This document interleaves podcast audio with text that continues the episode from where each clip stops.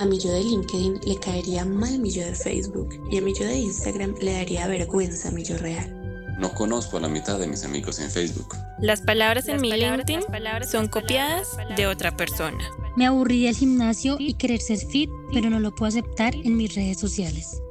Terminé de ver Dark porque todos en mi trabajo hablaban sobre la serie y ni siquiera la entendí. Ya no separo horas laborales de horas de ocio. Tengo más amigos en plataformas de videojuegos que en la vida real. En Instagram mis mascotas son más populares que yo. ¿Conoces a alguien así? ¿Eres alguien así? No te preocupes, nosotros estamos igual. Por eso queremos hablar de este tema. Bipolaridad digital es un experimento que explora las formas en las que nos hemos transformado como seres humanos a raíz de estar totalmente conectados. Disfruta este episodio y compártelo con tus amigos de verdad.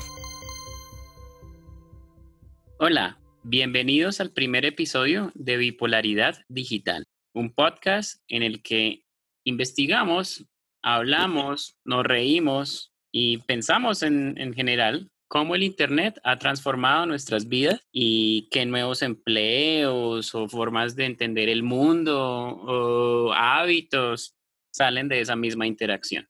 Yo soy Sebastián, en Internet me conocen como aguacate Hola Sebas, bueno, estamos acá empezando este nuevo proyecto, espero que nos guste y podamos sacar el espacio para hablar de, lo que tanto queremos y exploramos, que es el mundo digital.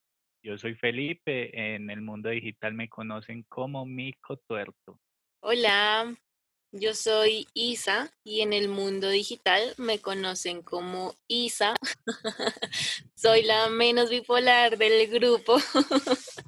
Eh, y bienvenidos al primer episodio de Bipolaridad Digital, este podcast que hacemos con amigos y en el que queremos hablar sobre el Internet, cómo impacta nuestras vidas, cómo nos cambia ¿Cómo encuentra uno ese balance entre lo que es en la vida real y lo que quiere ser o lo que muestra en el mundo digital?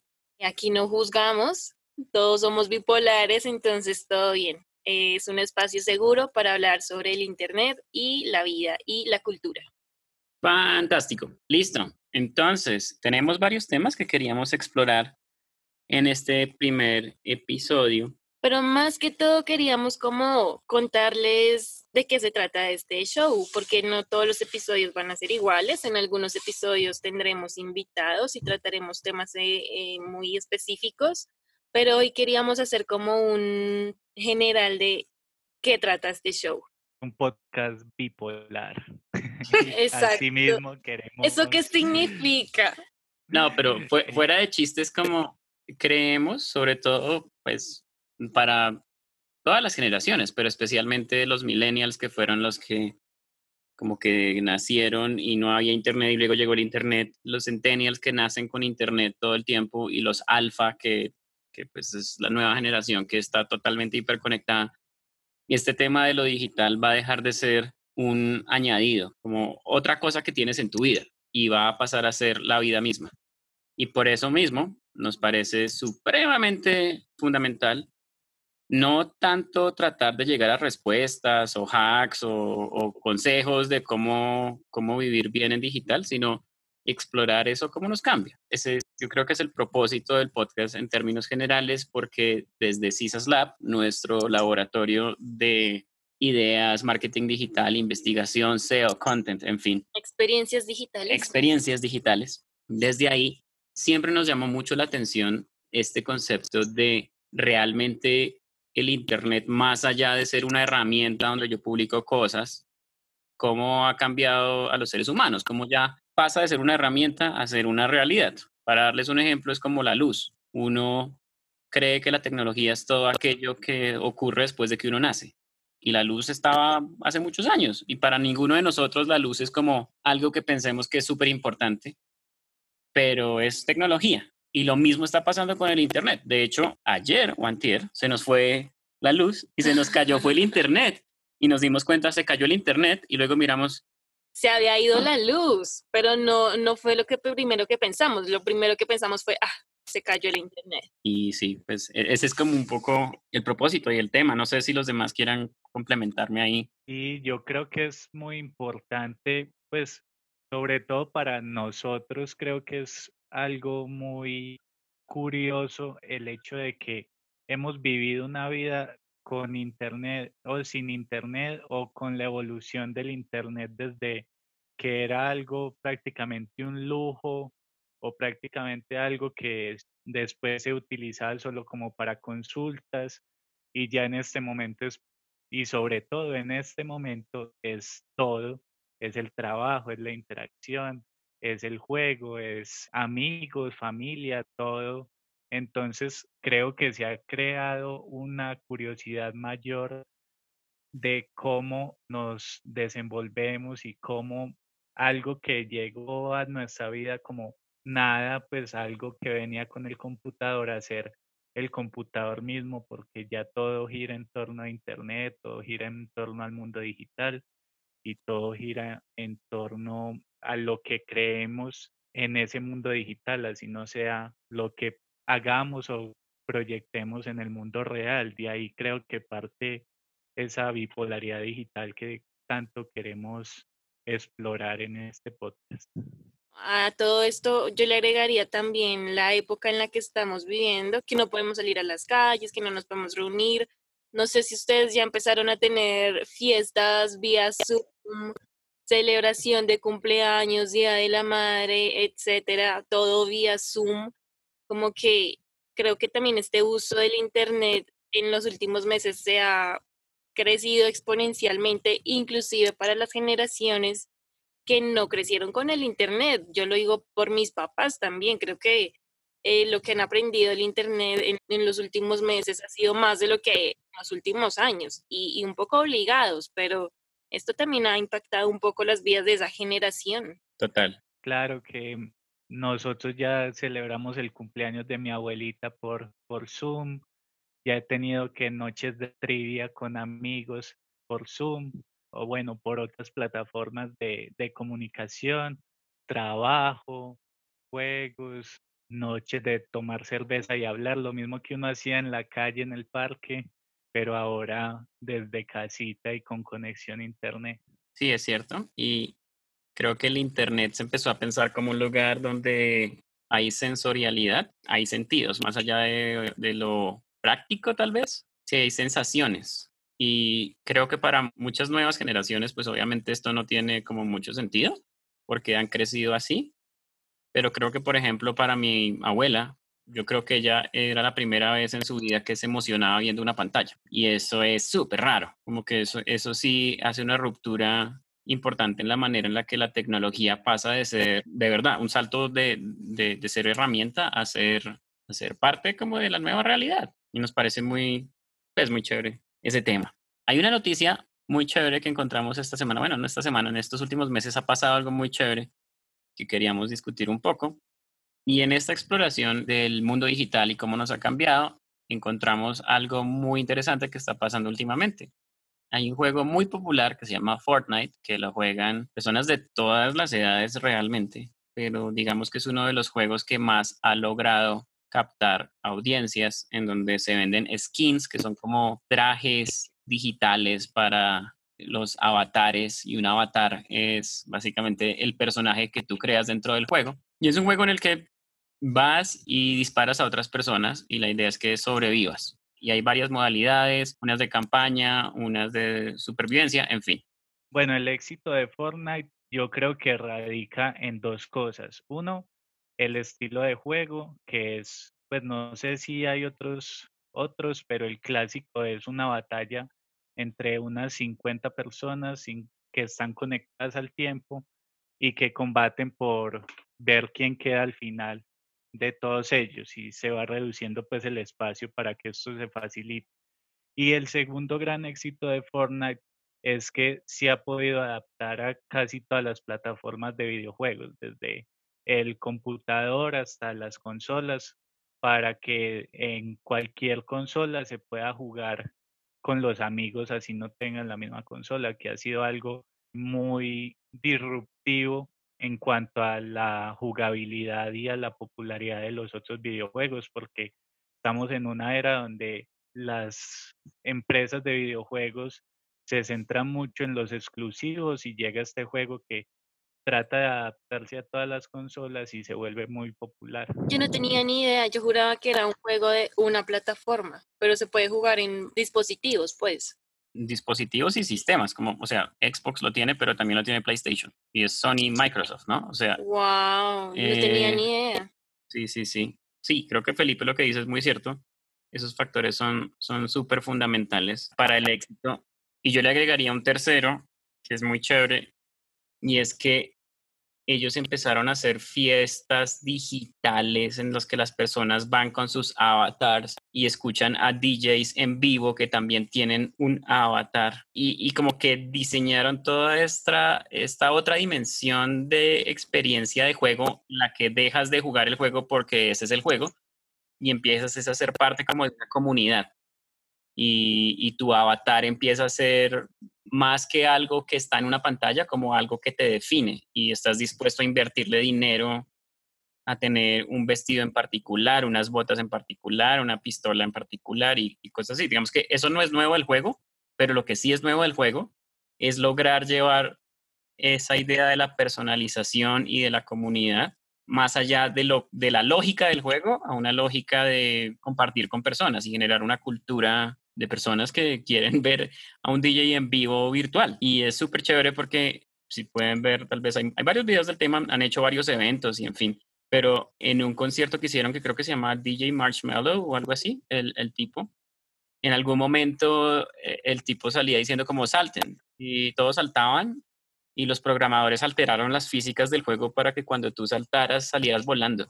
Y fue muy chévere, o sea, la gente se enloqueció con eso, era como, lo máximo. Y yo me imagino estando en ese concierto en vivo, creo que yo también me emocionaría un montón. Y eso que, o sea, es como... No es en la vida real. No es un concierto real, ¿no? Es un concierto desde mi pantalla. Xbox, desde mi pantalla, pero me genera una sensación de comunidad que emula la del concierto y, y me genera como esa dopamina y no sé, creen haber varios no soy experto en bioquímica, pero estoy seguro que hay varios aspectos bioquímicos interesantes en juego ahí. Y pues ya, eso es Fortnite.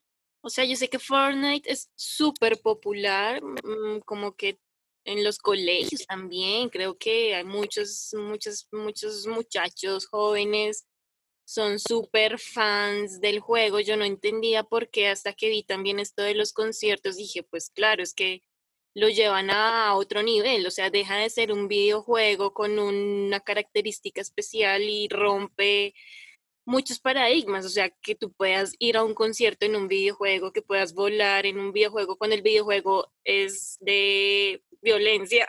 Básicamente dar bala, sí. Exacto, pero vives otra experiencia, entiendo, bueno, no tenía tampoco conocimiento del que es multiplataforma y sistemas operativos. Ahora entiendo por qué es tan popular y porque tiene como tantísimas descargas y una audiencia tan amplia como en todo el mundo, ¿no?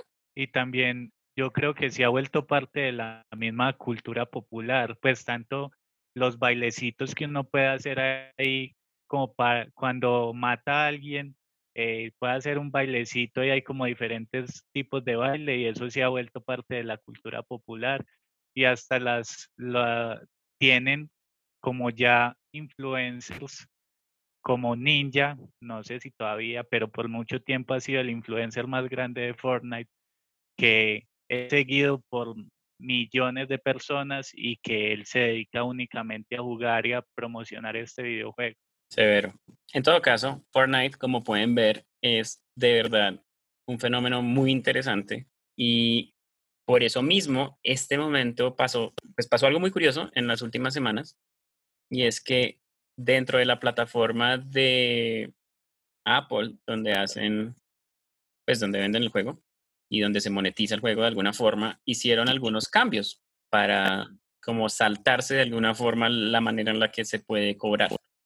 Y obviamente, pues Apple dijo, no, esto no va a pasar, tienen que cambiar, pues tienen que seguir nuestras reglas porque es nuestra App Store y al fin y al cabo, pues tienen que cumplir lo que nosotros queremos. Y hasta ahí todo perfecto, pero pasó algo que yo hace, creo que hace muchos años no veía una una publicidad Una campaña. y una campaña como tan contracultura y como tan, ah, no, no es agresiva, pero como tan, tan frentera de tratar de romper ese símbolo de lo que realmente es, es Apple, que si, para muchas personas, sí, si no lo conocen, Apple básicamente, a diferencia de otras empresas tipo Google o Amazon inclusive, digamos que Google le, le juega mucho a la apertura.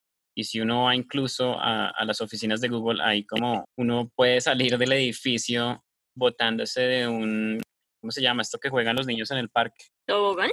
Sí, como un tobogán, una ¿Rodadero? especie de tobogán rodadero, que me parece súper chévere. Mientras que en Mac todo está diseñado más en torno a, a- en cuanto al control, no a la apertura, sino al control. Y todo está súper controlado. De hecho, ellos como fabrican muchos de sus, digamos que lo que te vende Mac no es, no es un conjunto de partes de varias empresas, sino que te vende toda una experiencia de microtecnologías puestas en un teléfono o en una pantalla de un computador. Y eso hace que sean de alguna manera más estables los sistemas porque están diseñados holísticamente, no por separado. Pero dentro de esos procesos, ellos fabrican algunas cosas en China. Y es tan tenaz como la presión y los niveles de, no sé si es autoexplotación o opresión o lo que sea, pero el, punto es que es muy exigente y a las personas les tocó poner mallas fuera del edificio porque las personas se estaban tirando y se estaban suicidando. Entonces les tocó y esto es de verdad, esto no es un chiste, lo pueden buscar. Digamos que no, no únicamente pasa en Apple, es- eso es un fenómeno también como de la cultura de la sobreexplotación en China, pero es curioso que esto pase en Apple. Entonces llega Fortnite y saca, volviendo a la noticia un poco, llega Fortnite y saca esta publicidad, es un video que dura, no sé, 40 segundos, un minuto. Es un anuncio publicitario. Sí, es un anuncio publicitario en el que pintan a Mac como si fuera un gran hermano, así todo dictatorial y, y todo negativo que no quiere dejar que las personas como que jueguen. Y me pareció supremamente fantástico, incluso está hecho en secciones en blanco y negro, lo que creo que acentúa un poco este tema del, del, del Big Brother y casi que me hizo sentir un poco como en, me hizo recordar como como varios referentes culturales, tanto 1984 y el concepto de Big Brother, pero es chévere porque rompe completamente con la manera en la que una empresa que se considera de videojuegos y por lo tanto más pequeña, nunca se atrevería a, ir a pelear contra un gigante, más teniendo en cuenta que Apple, de hecho, este mes logró alcanzar niveles de representación del Producto Interno Bruto en Estados Unidos, si no estoy mal, del 10%. Es decir, la gente está comprando mucho Apple y la tecnología estadounidense depende mucho en la marca. Imagínate ir a pelear contra una de las marcas más importantes del mundo porque no te quiere dejar hacer las cosas de otra forma. O sea, yo, yo creo que yo nunca había visto algo así a ese nivel y sobre todo de una marca de la que uno no se espera, que es como videojuegos para personas. O sea, uno se esperaría eso como, no sé, uno sabe que se tiran raye Burger King y McDonald's o Coca-Cola y Pepsi. Pepsi, Algo así, uno dice, ah, no, claro, pues es que es, es el juego. Es la competencia la de la misma competencia". categoría. Exacto, pero esto es cross categoría, no es la misma categoría y lo que están realmente haciendo es una crítica a nivel de visión de tecnología y a, y a como al, al propósito detrás de, de la tecnología y de la comunidad versus el, el- el cierre eh, y como esa, es, esa, no sé, cultura más de cumplir con ciertas reglas aunque no, aunque no todas tengan sentido. Y eso me parece, pues a mí, eh, a nivel personal, creo que es uno de esos momentos históricos que todavía no entendemos en su totalidad, pero que en 5 o 10 años van a marcar una ruptura importante y va a ser como ese, pues, el Bogotazo, la independencia, o sí, como esos momentos que de verdad hay un antes y un después, creo que podría ser uno de ellos. Tú dices Yo- que es como una crítica a la tecnología, pero creo que más allá de la crítica a la tecnología es la propia crítica a una marca tan exclusiva y cerrada como Apple. Porque partamos de que este comercial es una réplica, es un, o sea, el la campaña, perdón, que hizo Fortnite es la misma campaña que hizo Apple cuando salió al aire y era su comercial 1984, tomaban también cosas del gran hermano y escoger ese mismo comercial legendario de esta marca tan importante para Estados Unidos y con su, o sea, es como con su mismo contenido, con su misma, como este dicho que dice que... ¿Moneda? Sí, como que le pagan con la misma moneda, algo así, porque es el mismo comercial que había hecho Apple para salir al aire y es un comercial ahora de un videojuego que le responde con la misma crítica. O sea, esto es una cosa como que yo nunca había visto porque una cosa es burlarse de una marca, una cosa es burlarse de alguna característica del producto, pero en este caso es coger algo legendario y responderles de la misma manera. Yo tengo una pregunta, tal vez porque no me queda tan claro de qué referente hablas del de Apple. El comercial con el que Apple salió al aire de 1984, ellos lo lanzaron en un, ¿cómo se llama este torneo de fútbol americano? El Super Bowl. En un Super Bowl y es, pues es el comercial más legendario de Apple y es de, mil, o sea, pues tienen como sus cosas de 1984 y del Gran Hermano. y ese mismo comercial es el que Fortnite, o bueno, no Fortnite, sino, ¿cómo se llama esa empresa? Epic. Epic es el que está replicando.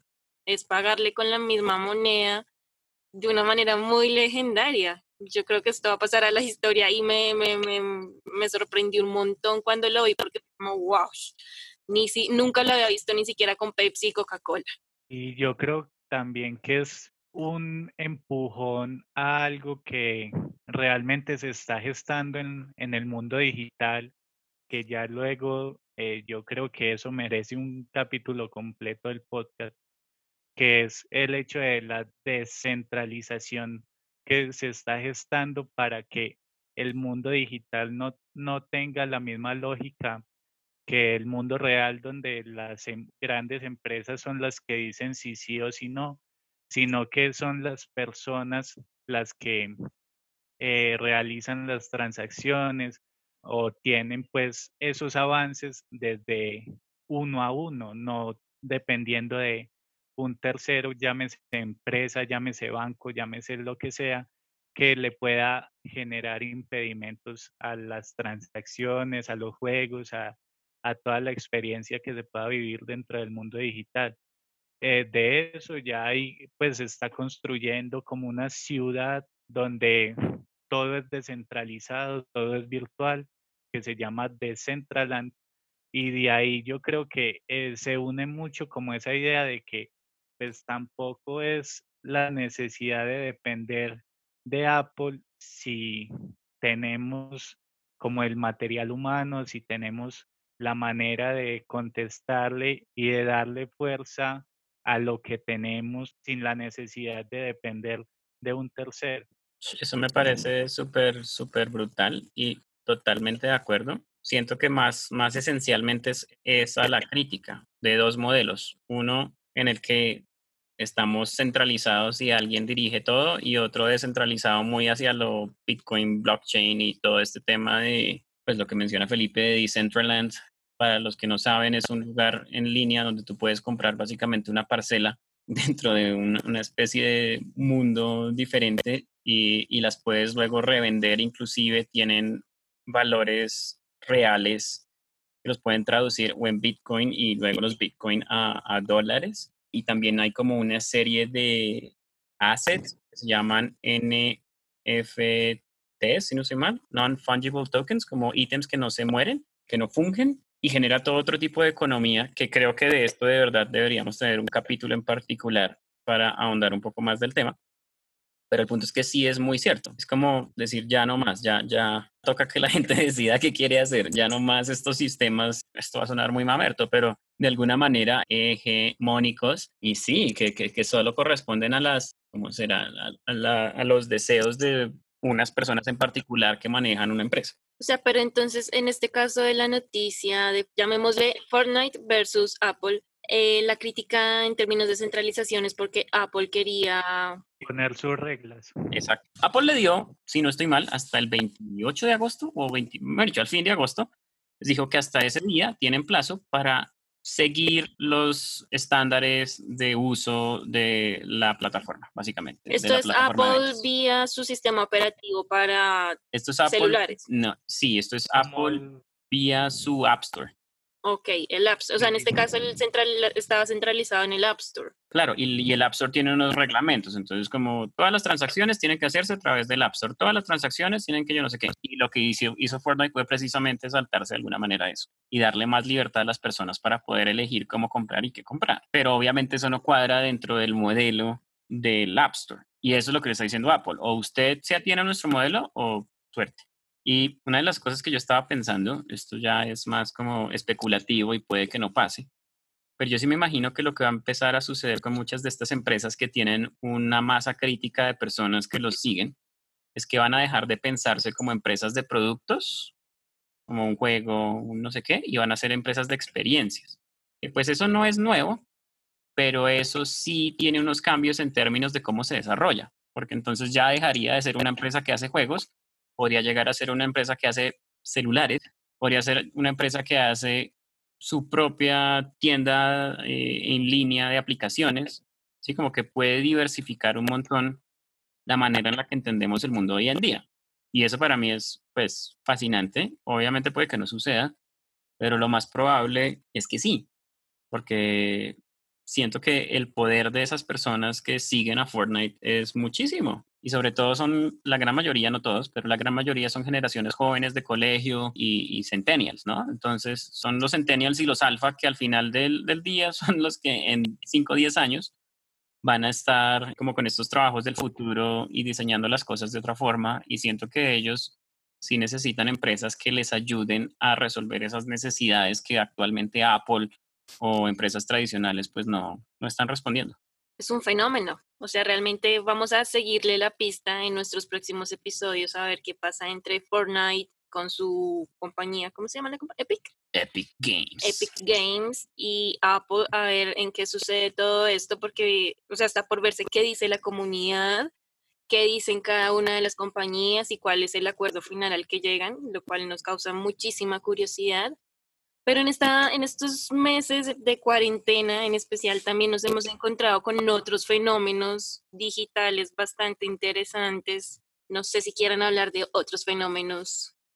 Bueno, hablando también de esta identidad digital y de la exploración que estamos tratando de investigar, nos hemos encontrado con muchas de estas historias que que nutren a Internet y que son realmente muy curiosas. Por ejemplo, durante, durante la cuarentena, o bueno, durante el inicio de la pandemia, eh, se dio un fenómeno muy particular y muy exitoso que fue el de Sergio El Cunagüero, el futbolista argentino que en estos momentos es el goleador histórico del Manchester City, eh, tiene eh, cantidad de ligas ganadas, pasó por equipos top de, de todo el mundo, es de titular o uno de los que siempre llaman a la selección argentina. Y el Sergio Agüero, desde que comenzó la pandemia, tuvo un cambio radical que puede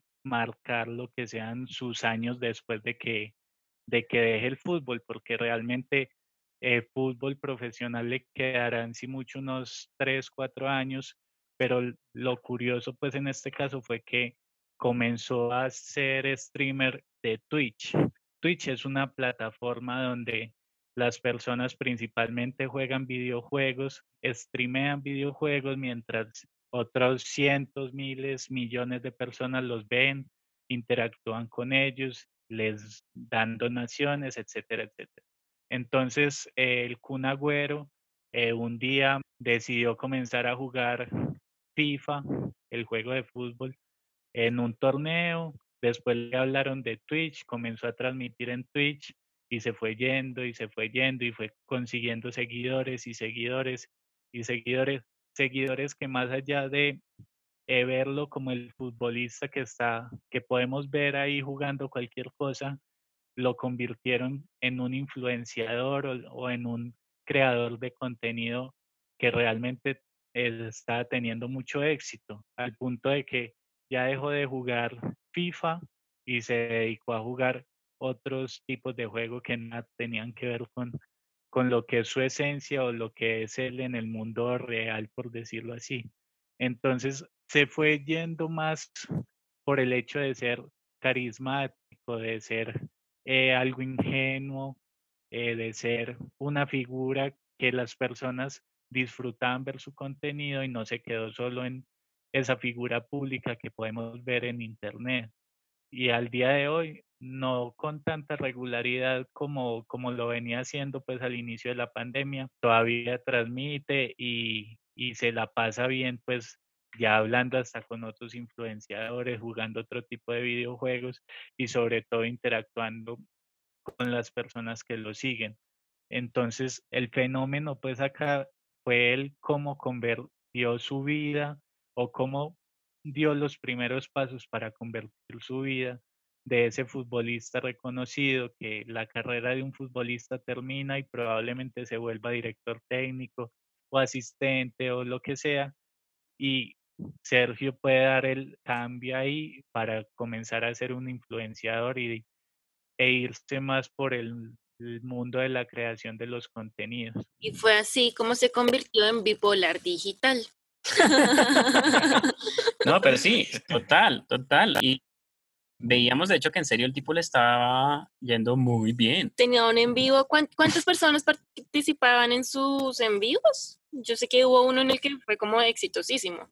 Mira, ahora que ya no está transmitiendo como diariamente, tiene un promedio de 600 mil viewers por transmisión.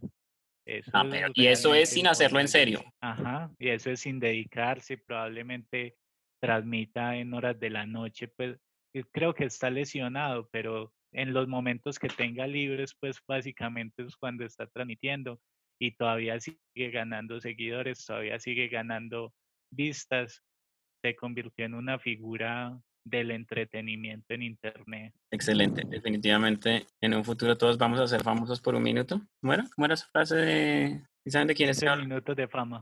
En un futuro todos vamos a tener un tiempo de fama. ¿Eso quién fue el que lo dijo? Un pintor.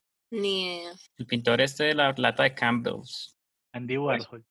Andy Warhol, Warhol. literalmente. Como que en un futuro todos íbamos a ser famosos. Y creo que ese tipo de cosas es lo que están empezando a pasar.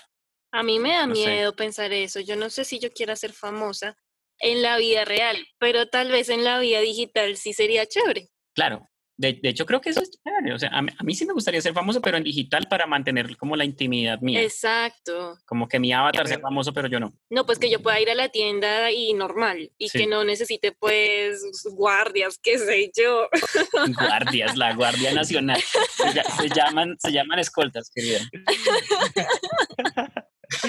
Aunque realmente ese yo creo que es mi gran pregunta, ¿en, en qué momento deja de ser uno un influencer virtual y se vuelve en uno real? ¿O qué hay que hacer para tener fama virtual y no real? O inclusive algo más básico, ¿realmente ser influenciador te hace famoso? Yo creo que no. Yo tampoco creo.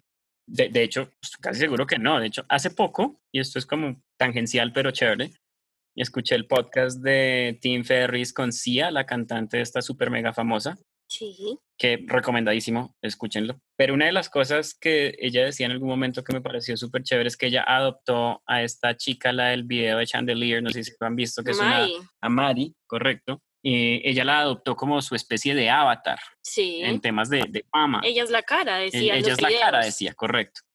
Al punto que eh, van a un restaurante y le piden el autógrafo a ella, pero no hacía. Como que Sia pasa como a ser la mamá. Como que Sia no fue totalmente intencional, pero logró como hacer un cambio precisamente en eso, de, de ser famosa, pero ser desconocida al mismo tiempo. Me parece súper, súper chévere. Pues yo no sé, o sea, respondiendo a las preguntas de Felipe, ¿cuál sería como ustedes conocen a alguien, por ejemplo, un influenciador que sea súper famoso en internet, pero como que en la vida real sea más bajo perfil? Sí, claro. O sea, yo conozco, yo sé quién es PewDiePie. Y seguramente Felipe sabe quién es PewDiePie. Sí, tipo que juega videojuegos. Bueno, es un streamer sí, de videojuegos. Pero si yo lo veo por la calle, yo no lo reconozco. Es, el youtuber más exitoso de todo YouTube, de hecho. Sí, El Pero, que tiene ¿en más seguidores. pero si yo me lo encuentro en un bar imaginario, porque no se puede salir a ningún lado en la pandemia, igual no lo reconozco. Si ustedes encontraran a Yuya en la calle, la salud. Yo ni Pero- siquiera sé cómo se ve Yuya. Pero de hecho... Pues debe estar buena, pero de resto no sé nada. Pero según las experiencias que he visto, pues yo consumo mucho YouTube y por ejemplo, el Luisito Comunica, que viene siendo el como el influenciador más grande de YouTube en este momento que tiene, es de los canales que tiene mayor cantidad de seguidores también.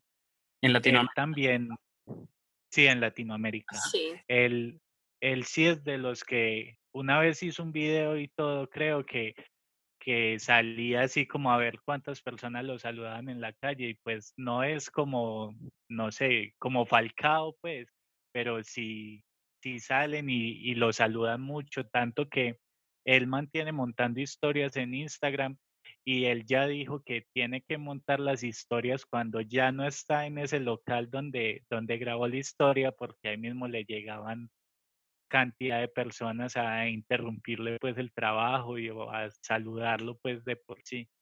Claro.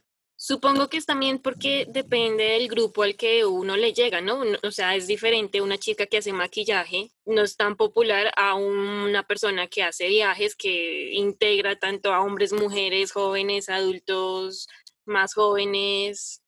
Total. Y además, yo creo que también hay otra dimensión y es como esa construcción de, de, la fama y de la influencia, la reputación, que por un lado en digital es más como, o sea, yo siento que para que una persona sea realmente famosa en, en, en Internet, tiene que generar contenido de muchísimo valor, así sea totalmente irreverente, pero tiene que con, generar contenido de valor y las personas tienen que tomar un esfuerzo para encontrarlos, como que toma un esfuerzo, es, es, es descentralizado de alguna forma, mientras que la gente famosa en medios tradicionales, tipo un futbolista, alguien de, una novela, lo que sea, eso es como que alguien lo dirigió por ti.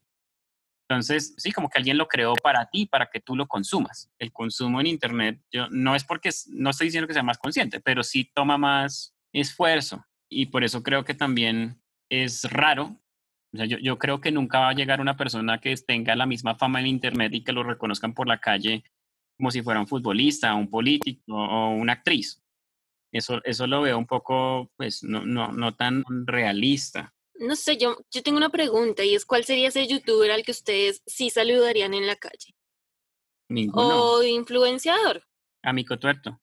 No, mentiras. ¿Aguacate? Ah, no, no. Aguacate. Yo, yo solo saludaría a Counterpoints. ContraPoints, creo que se llama. Bueno, que pero ustedes ya no la conocen, pero, pero es una filósofa súper tesa, transgénero, lo máximo, hermosa, una chimba, es lo mejor. Pero es la única porque de verdad me gusta mucho su canal, como que deconstruye muy bien problemas. Pero de resto, nadie. Felipe. No, yo acá pensando, yo me emocionaría mucho, pero si pudiera sacar un espacio para entrevistar a no sé quién, a Luisito, por ejemplo, a, a Dross, pues así como para hablar de Latinoamérica, pero así de que yo lo vea en la calle y hay una multitud y me voy a meter ahí a esperar a que él me pare bolas. No, yo creo que muero loco.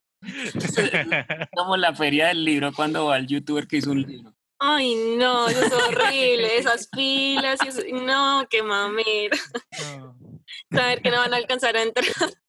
Sí, saber que el man además va a estar mirándolo a uno como un jopo porque qué pereza este, este plan tan aburrido. Pero no, o sea, está- Sí. creo que estamos sonando como un poco anti-youtubers. O sea, yo la verdad no consumo mucho youtubers, por así decirlo. No me gusta como ver youtubers. Sin embargo, sé que hay youtubers que son muy buenos, como la que tú dices, ContraPoints. Es filosofía Filosofía de pop. género. eh, sí, es muy chévere.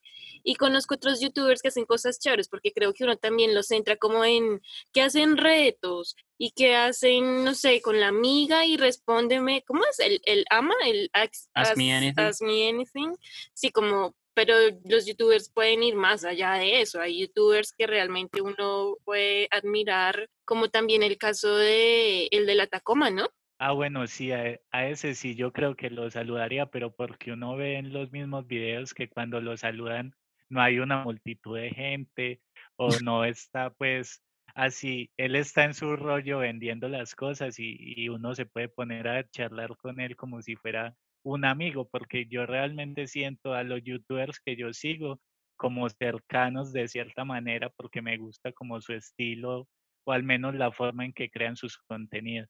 Bueno, para los que no conocen, el de la Tacoma para nosotros es el influencer que necesita el mundo digital, pero ya que lo saturamos tanto, le vamos a hablar en un próximo episodio de él y nos explayaremos como él lo merece. De verdad que es, es de las cosas más chéveres que me vuelven la fe en el Internet y en la humanidad que he encontrado últimamente. Es de los pocos videos que hemos visto de YouTube y que vale la pena ver y dedicarle el tiempo. Bueno, él y el de Nubia e Hijos. Perdón que, que, que les lancemos aquí tantos nombres, pero hay youtubers que sí vale la pena ver, que vale la pena cada segundo de grabación. Pero bueno, en el próximo episodio vamos a hablar bien del de la Tacoma, porque es el influencer que necesitamos y bueno, muchísimos temas más del mundo digital y la bipolaridad digital. Sí, quizás hasta de Nubia y sus hijos y su perrita Luna. Pero bueno, luego llegaremos a, a eso que de hecho les pasó algo muy interesante. Nos, vayan al otro episodio y escuchen qué pasó. Le robaron el Instagram. Le robaron el. Instagram, weón. Yo sé muchos hijos de puta. No, es como, pues no sé si esto va a entrar o no, pero que es como que Luisito el año pasado, un- eh, una vez leyendo los comentarios, vio que le había comentado un señor de 60 años que nunca viajaba, pues nunca había viajado en su vida y que, que le agradecía a Luisito que porque viajaba a través de sus videos lo que él no había podido. Entonces Luisito como, no, hay que encontrar a este señor para llevarlo a un viaje, que no sé qué. Y los puta le robaron la cuenta, de tanto que pues Luisito se tuvo que dejar ahí porque ya no había forma de contactarlo. Se metieron otros youtubers ahí como a ganar plata de cuenta de esa cuenta hackeada. No, eso fue una cagada. Eso está súper chévere para el siguiente episodio, como la seguridad en línea, con ese ejemplo y el de Nubia. Y me gustaría hablar también de Julio Profe en algún momento. Creo que es chévere. Eh, Que ya está jugando LOL. Que sí, el man se cambió, ¿no? O Por sea, eso, es weón. Triplemente Cero. bipolar. Man, Es bipolar exponencial. Debe ser alguna fórmula algebraica ya en este momento. Pero bueno, Pero bueno, listo, cerremos. entonces el próximo episodio hablaremos de más influenciadores, youtubers, cultura, eh, novedades del mundo digital. Muchas gracias por escucharnos. Esperamos que les haya gustado el episodio, los temas. Si les parece que hay temas que quieran tratar o venir como invitados, eh, escríbanos. Nosotros felices de tener invitados, ¿no? Sí, totalmente. De hecho, tal vez uno de los objetivos de este podcast también es que sea colaborativo y que sea de ustedes. Si quieren participar en algún momento o, o si, o si tienen un tema en particular del que les gustaría hablar y buscan una plataforma en la que puedan comunicarlo, pues comuníquense con nosotros, de verdad. Y que estaríamos más que felices que tenerlos en el show. Toda nuestra información de contacto queda en la descripción, pero para que conozcan, nosotros somos CISAS Lab y ya, nos pueden buscar en internet, cisaslab.com. Eso es lo que somos O y en ahí, Instagram, arroba cisaslab. sí, y por ahí nos pueden hablar. Sí, invitados todos a conocer lo que estamos creando a través de CISAS Lab y a través de este podcast que espero nos sigan en el próximo episodio. Muchísimas gracias, muchachos. Cuídense. Gracias a todos. Chao. Chao. Todo bien. Esperamos que hayas escuchado este podcast sin haber publicado alguna historia en Instagram. Te esperamos en el próximo episodio. Ya que no puedes dejar de publicar, comparte este podcast con tus seguidores de las redes sociales. Y si conoces a alguien que crees que deberíamos invitar a este show, o si tú eres ese alguien, por favor escríbenos a isa isa arroba cisaslab con punto com. Todas con ese. Y recuerda, no dejes de cuestionarte. Tu huella digital es más valiosa de lo que crees.